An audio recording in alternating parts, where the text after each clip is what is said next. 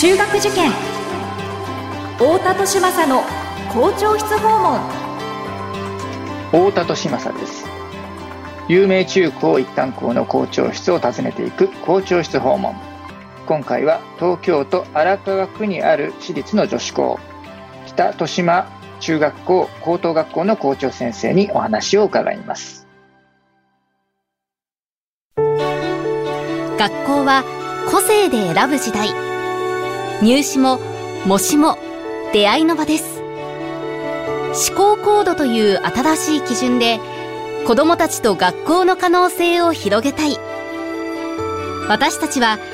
首都圏模試センターです。太田利政の校長室訪問。文化放送ポッドキャスト QR 太田利政の校長室訪問。それでは北豊島中学校高等学校の校長川村恵子先生にお話を伺っていきましょう。川村先生よろしくお願いします。よろしくお願いします。はい、えー、今日はですね、えー、北豊島中高さんの話を伺っていきたいなと思うんですけれども、まず先生、あの、この学校ですね、最寄りの駅でいうとどちらになるんでしょうか？はい、えー、千代田線の町屋の駅から、うん、えー、都電で、えー、うん、王子方面に向かいまして、はい、熊野前という駅で降りますと5分ぐらいです。えー、最近、熊野、最近といっても、もう何年かなるんですけれども、うんはい、えー、熊野前というのは、と、トネリ、日暮里トネリライナー線というのがありまして、うん。うんうん、そこで同じように熊野前の駅があります。ほうほうほう。うん、まあ、かなりそこでは、あの、うん、便利になったんですけれども、はい、あ、なるほど、なるほど。あとは、あの、埼玉の方から来ますと、うん、スカイツリーラインっていうのが、PX もそうなんですけど、北千住の駅から、うんうん、えバスで15分ぐらいで、えー、学校の目の前で降りることができる、まあ、立地になります。うんうん、あ、なるほど。ああ、じゃあ、トネリライナーとか、あの、スカイツリーラインっていうんですか？はい。なんか新しい電車いろいろあるんですね。あの、えー、の、のどかな場所にありまして。あ、なるほど。はい。あ、のどかなんですね。まあ、あの、ね、先ほどその都電の町屋駅とかっていうと、やっぱその下町のイメージなんかが、はい、あの、ある場所ですけども、はい、えー、その熊の前っていうと、まあ、のどかって今おっしゃいましたけど、どんな感じの環境なんでしょうかね？そうですね。うん、周りは住宅街ですので、うん、警察のあのパトロールとか、あの時々こう学校を気にしてくださいながら、あ回ってくださるようなところですね。なるほど、なるほど。わ、はい、かりました。はい。えーまあ、そういった環境にあります、えー、北豊島中高さんなんですけれども、はい、えー、どんな校風、どんな特徴を持った学校、えー、なんでしょうか？そうですね。うん、えー、まあ、生徒と教師の会話の数が、はい、おそらく、あの、まあ、他の学校さんと比べると、多いのではないかというふうに思います。会話が多い、えー、はい。会話のきっかけを作るのは、まあ、教師の方から声をかけることが多いんですけれども、はい、あのまあ、場所柄下町ですので、うん、一度こう顔を合わせて言葉を交わすとですね、はい、親しみが湧いて、はい、次は生徒から挨拶をしてくれたり、はい、もう少しその謹慎感が湧いたら、うん、まあ、なんていうんですかね、身近な、あ、私こういうこと昨日あったのとか、えー、最近こんなふうなことが、いいことがあったとか、そういう話を、はい、あの生徒の方から声をかけてくれて、で、それをきっかけに、ますますこう、お互いの、なんていうんですかね、えー交流が深まるというか、絆が深まるというか。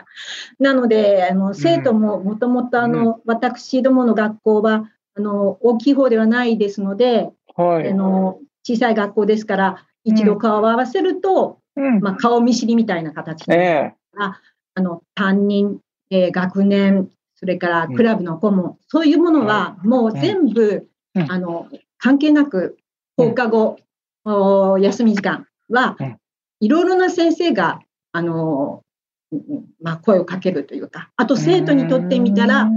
自分から、あの、同じことを言われても、えーはい、この先生の言葉は難しくてちょっと理解できないとか、うん、この先生とは波長が合うとか、うん、ですので担任とかそういうそれ以外のところですね、うん、自分がこの先生はというふうに感じたら、はい、勉強もそうですし、えー、自分のあの悩み事とかそういうことも話をするという、えー、環境にあります。したがって、まあ、会話の多い、えー、学校かなそういう家族の延長線上にあるような雰囲気の学校ではないかなというふうに考えております。なるほど、なるほど。まあ、家庭的雰囲気といいますか。ね。で、先ほど先生、あの、まあ、こんな下町にありますからなんていうこともおっしゃられてましたけども、その下町情緒が学校の中にも染み込んでるっていう。そうですね。ことですかね。今の話聞いてるとね。はい。で、お互い、あの、えー、勉強の話とかいうことだけじゃなくて、その身の上話を、えー、あのしているという風景がなんとなくね、イメージ、えー、されましたけれども、まそういったあの、まあ、下町にあり、えー、その下町情緒がその学校の中にも、えー、染み込んでいて、えー、家族の延長線上のような、えー、関係性の中で、え会話が多い、えー、校風だということなんですけれども、まあ、この現在のですね、この北戸島の、えー、校風というのは、まあ、どのような、えー、歴史の中で作られてきたものなのか、はいはい、えー、そういったところを伺っていきたいなと思うんですが。はい、えー、大正デモクラシーがあの、うん、盛んになってきた頃にですね、はい。えー、今は、まあ、島根の方からあのモス神社という国宝級のあの神社でお生まれになった、あのお嬢さんなんですけど、お嬢さんって言ったら変ですが、えー、学徒がおりまして、えー、秋上春と申します。えー、秋上先生。秋上春さんですね。はい。秋の上と書いて、秋上と読むんですが、あの、まあ、女性は常に男性の後をついて、はい、えー、歩いていけばいいという世の中では、これからはいけないということで、うん、えー、当時の平塚来長さんそうですね、はい、市川房江さんとか、はい、えー、とともにあの女性の地位向上、うん、それから参政権をなんとか手に入れようという運動をしたメンバーなんですね。うん、なるほど。それで、えー、その当時からもう女性はあの、これから先、社会に出て活躍するということを頭の中に入れて、えーまあ、学校を立ち上げたということなんです。うん、なるほど。当時は良妻賢母ということが盛んに、あの、うん、歌われ、えー、それに従って女子校が育って生まれてきたわけですけれども、はい、あの本校の場合は最初から社会で活躍できる女性を育成しましょうという考えで、はい。えー、ただ当時はですね、あの、多分秋上先生が考えた、その、えー、社会というのは日本国内の社会であったと思うんですけれども、うん、まあ、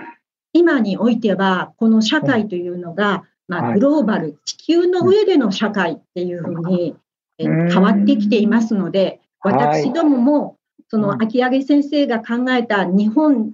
だけではなくて、世界に通用する中で、えー働いてというか、貢献できる、えー、女性に育ってほしいというふうに考えておりますので、まあ、まずはコミュニケーションができるような状況、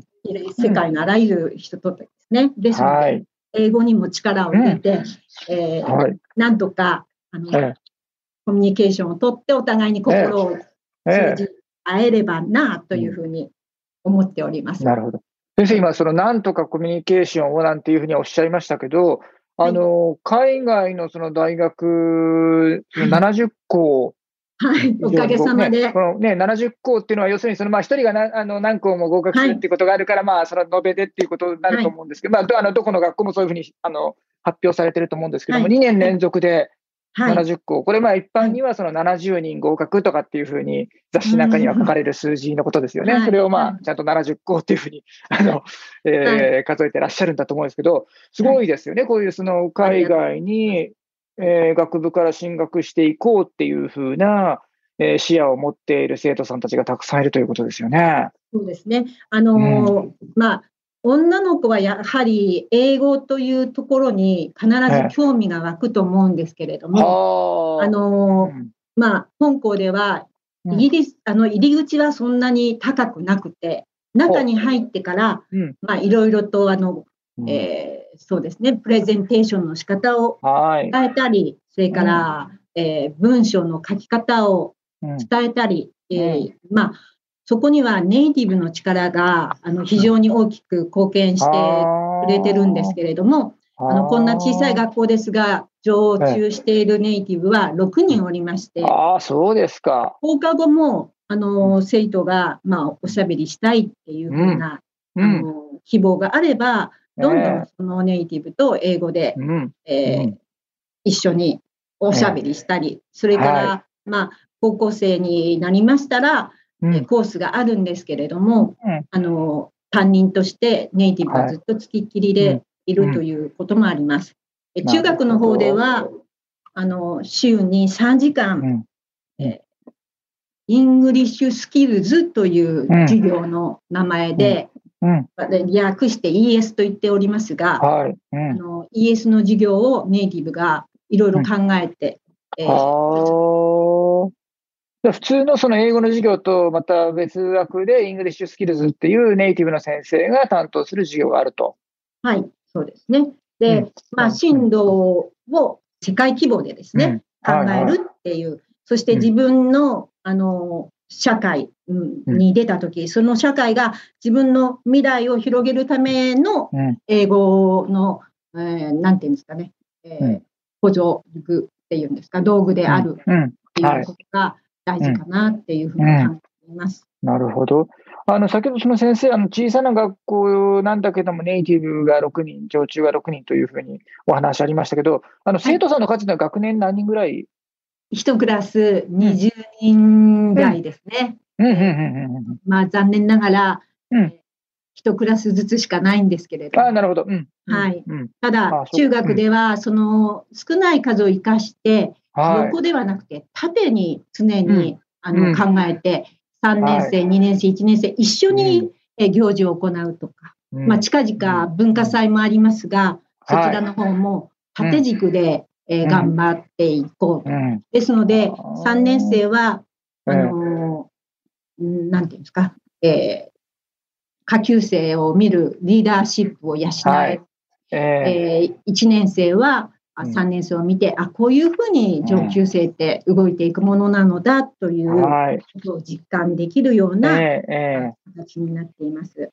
えー、しかもネイティブがその授業の中のネイティブの ES はですね、まあ、20人なんですけれども、2人入ってるんです。はですので、10人10人を、うん、まあ、あの、2人が面倒見てますので、えーまあ、形だけじゃもっと深く入っていけるっていう、ねえー、そうですね。はい。ですので、細かい英語の、うん、あの、うん、えー、表現の仕方とか、うん、まあ、あの、教科書にはこういう形で載ってるけど、こうこういう言い方もあるよというようなことも伝えられて、あの生徒たちには、はい、好評ですね。なるほど。いや、でもその一学年20人ぐらいで、その70校海外大学の合格もらってるってすごいですね。はい、6年後には、そういうふうに、はい。はあ。これもまあ、先生、差し支えなければで結構なんですけど、あの、まあ、70校ってことなんですけど、実際その海外の大学に進学って年、どれ、何人ぐらいいらっしゃるんですか？年に1人か2人、うん、えー、多い時は3人ぐらいですね。今年もまた2人、あの、海外に進学しました。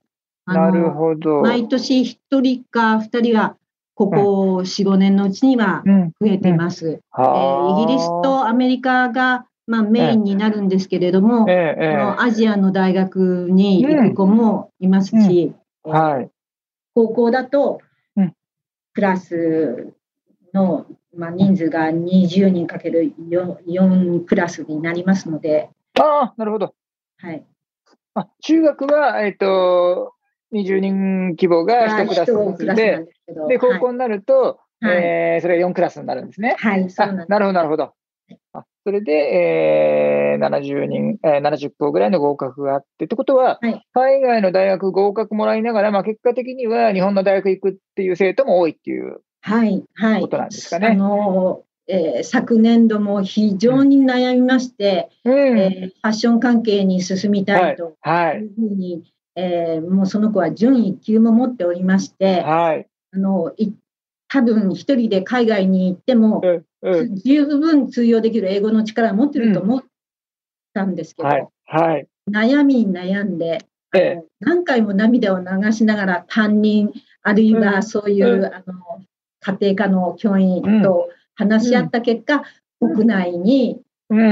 頑張ってあの力をつけてからっていうふうにあそうですか。生徒も。うんうんうんうんうん。あでもね、そうやってでも海外の大学にチャレンジしようっていうふうに、ね、思ったこともすごくいい経験だと思いますし。すね、あの、一度そういうオファーが海外から来ていて、うん、私はそれでも国内で頑張れるんだ、うん、その英語の力がついているんだっていう、これ、自信になりますので、本当ですよね。はい、その後の、あの、また勉強の仕方っていうのは変わってくるんじゃないかな。えー、えー、えー、ね、そうするとまたそれを見ているその周りのお友達も刺激を受けるでしょうしね。そうなんですね。ねそれはきっと波及効果がありますよね。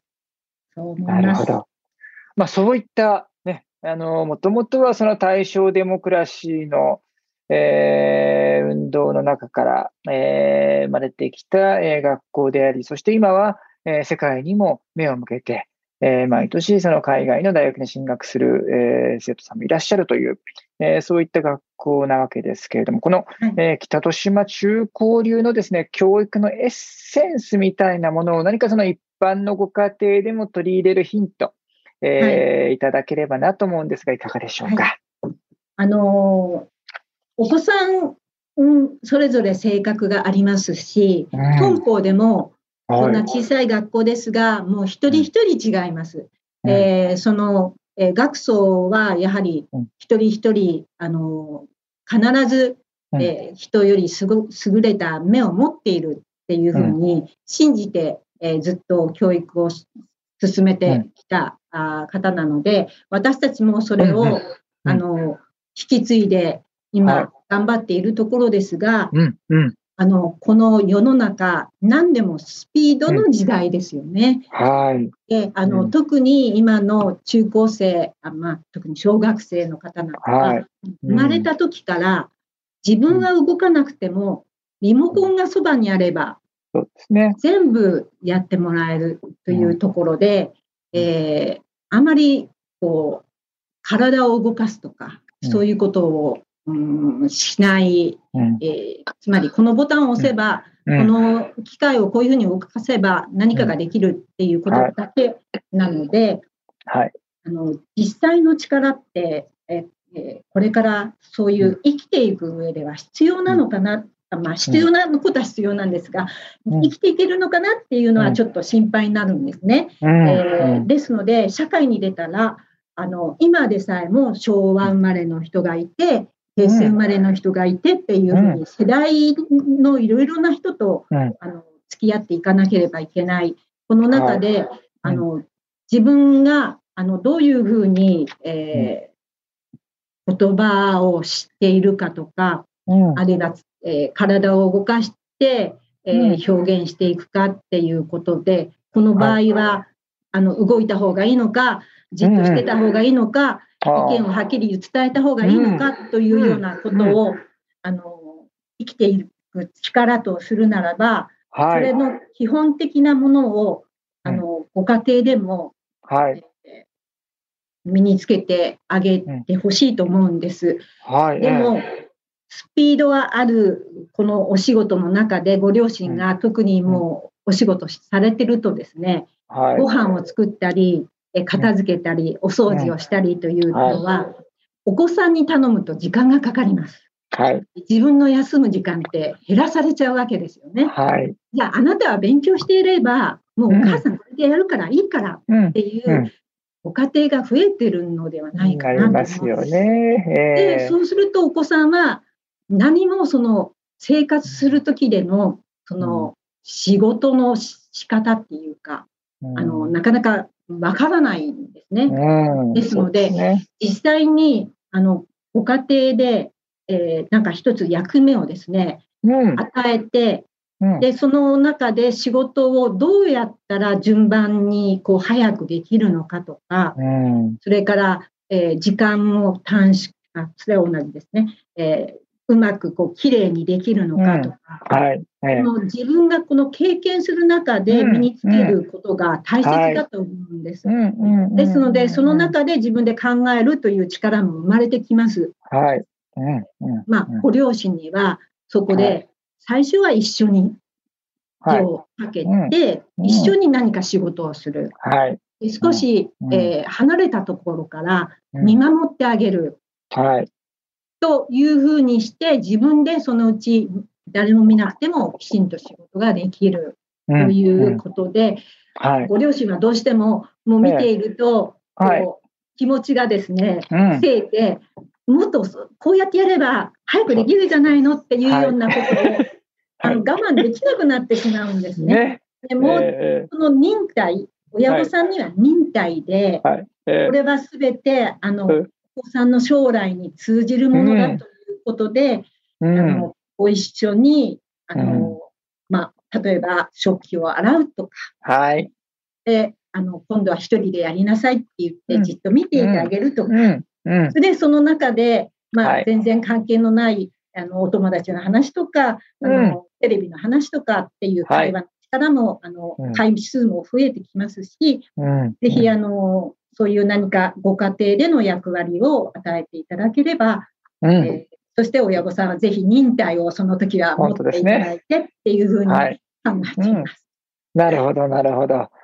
その子供が、えー、家庭の中で、えー、その生活感をね、えー、自分の体を使った経験の中で、えー、身につけていって、その自分で考えるっていうのは、その抽象的なことを頭の中で考えるだけじゃなくって、その身体性を伴った、はい、あのー、動き全体の中で自分がどう振る舞えばいいかということを、はい、えー、考える。それはもう頭、脳みそだけじゃなくて、体全体で考える。なんかそういう経験を、えー、ご家庭の中でもね、その生活の中でしていくっていうことが、えー、これからの時代また、えー、さらに必要になっていくんじゃないかね。で、ね、えー、で、それをするためには、うん、えー、結構そこがネックかなと思いますが、あの、親の忍耐がそうですね。大事だぞという。私たちも、そうなんです。あの、教師もどうしても、あの、なんか指導するっていう形になりがちなんですが、ね。ね、今私たちが取り組んでいることは、うん、生徒が主語になる。っていうんですか、あの、生徒が主語になるっていうことを頭に入れていくと、はい。私たちが指導するんではなくて、うん、私たちはサポーターになるというふうに、ねえ。えー、それなので、サポーターはそこで口を出しちゃいけないなとか、はい、ここでこそ手を貸すべきだとか、はい、まあ、判断しながら、そうですね。えー、ね、あの、生徒の成長を促せればなというふうに希望しております。えー、ね、で多分あの親も最初はそういう頭で分かって、じゃあやってごらんなさいって言って、忍耐、忍耐って言ってるんだけども、3分後にはそれ忘れちゃって、ついつい口出しちゃったりとかして、まあ、そういう失敗もしながら、ああ、やっちゃったって思いながら、ね、親も、ね、少しずつまた、あの小さな時の子育てとはまた違う中高生の子育てっていうことで、えー、中高生の親としての成長をね、えー、この6年なり3年なりでしていくのかなというふうに思いますけども。はい。ありがとうございました。どうもありがとうございます。校長室訪問。今回は北豊島中学校高等学校の校長、川村恵子先生にお話を伺いました。川村先生、ありがとうございました。どうもありがとうございました。